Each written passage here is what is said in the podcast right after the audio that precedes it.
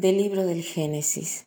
Dijo Dios, hagamos al hombre a nuestra imagen y semejanza, que domine a los peces del mar, a las aves del cielo, a los animales domésticos y a todo animal que se arrastre sobre la tierra. Y creó Dios al hombre a su imagen. A imagen suya lo creó, hombre y mujer los creó. Y los bendijo Dios y les dijo, sean fecundos y multiplíquense. Llenen la tierra y sométanla. Dominen a los peces del mar, a las aves del cielo y a todo ser viviente que se mueve sobre la tierra.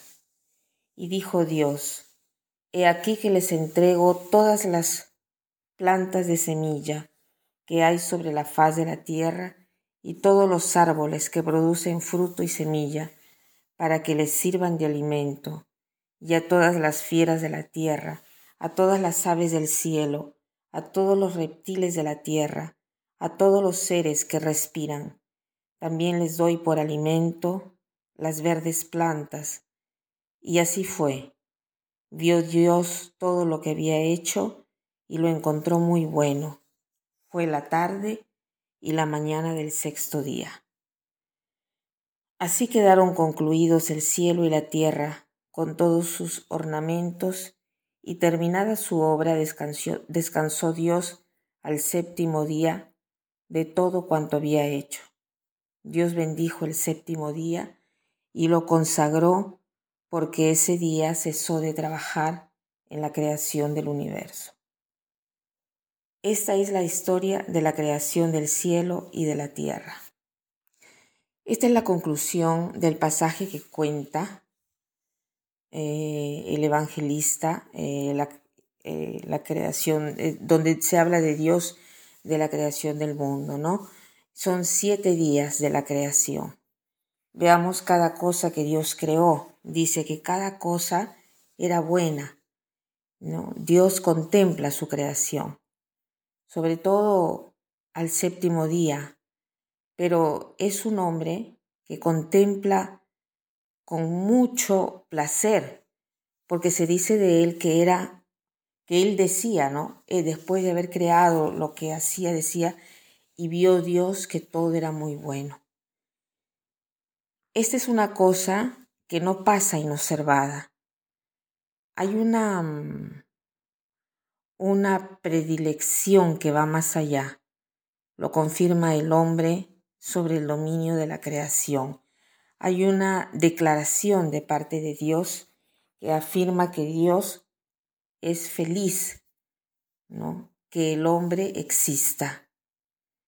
En la obra de Joseph Piper sobre el amor, subraya cómo la forma más extrema de amor que se pueda concebir eh, es la creación.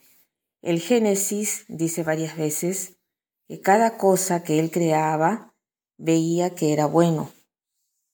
Dios ha querido esto y por lo tanto es un signo de amor. Es como nosotros cuando miramos a alguien y decimos a alguien, es muy bueno que tú existas, ¿no? que existas en mi vida. ¿no? Eh, por ejemplo, en el cumpleaños de un padre se le puede decir, qué bueno es que tú existas y este amor que nosotros podemos comunicar, Dios no solo goza de la existencia, sino que hace que existan, ¿no? que exista cada cosa, que exista el ser humano. Este es un amor todavía más fuerte. Dios no es indiferente a ti, porque si Él fuera indiferente, tú no existirías. El hombre es precioso a los ojos de Dios, mientras para Dios es, es, es una cosa que es descontada, digamos así, se necesita ver que para el hombre no es así.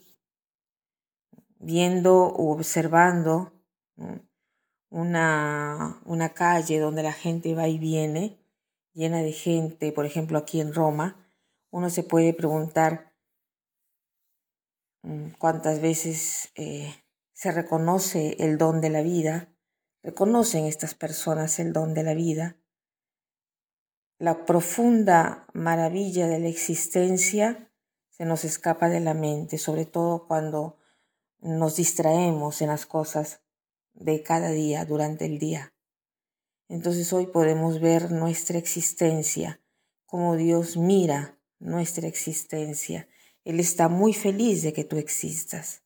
Entonces recibámoslo de repente en el momento de más ofuscación durante el día, ¿no? Y veremos con maravilla que todo esto alrededor mío, eh, incluso eh, todo lo que está a mi alrededor de mí misma, podría no existir. Y por esto es que debemos agradecer. Agradezcamos entonces por cada don, por este don de la vida en primer lugar, ¿no? Y por todas las cosas que Dios ha creado para mí. ¿no? Gracias, Señor. Que pasen un buen día.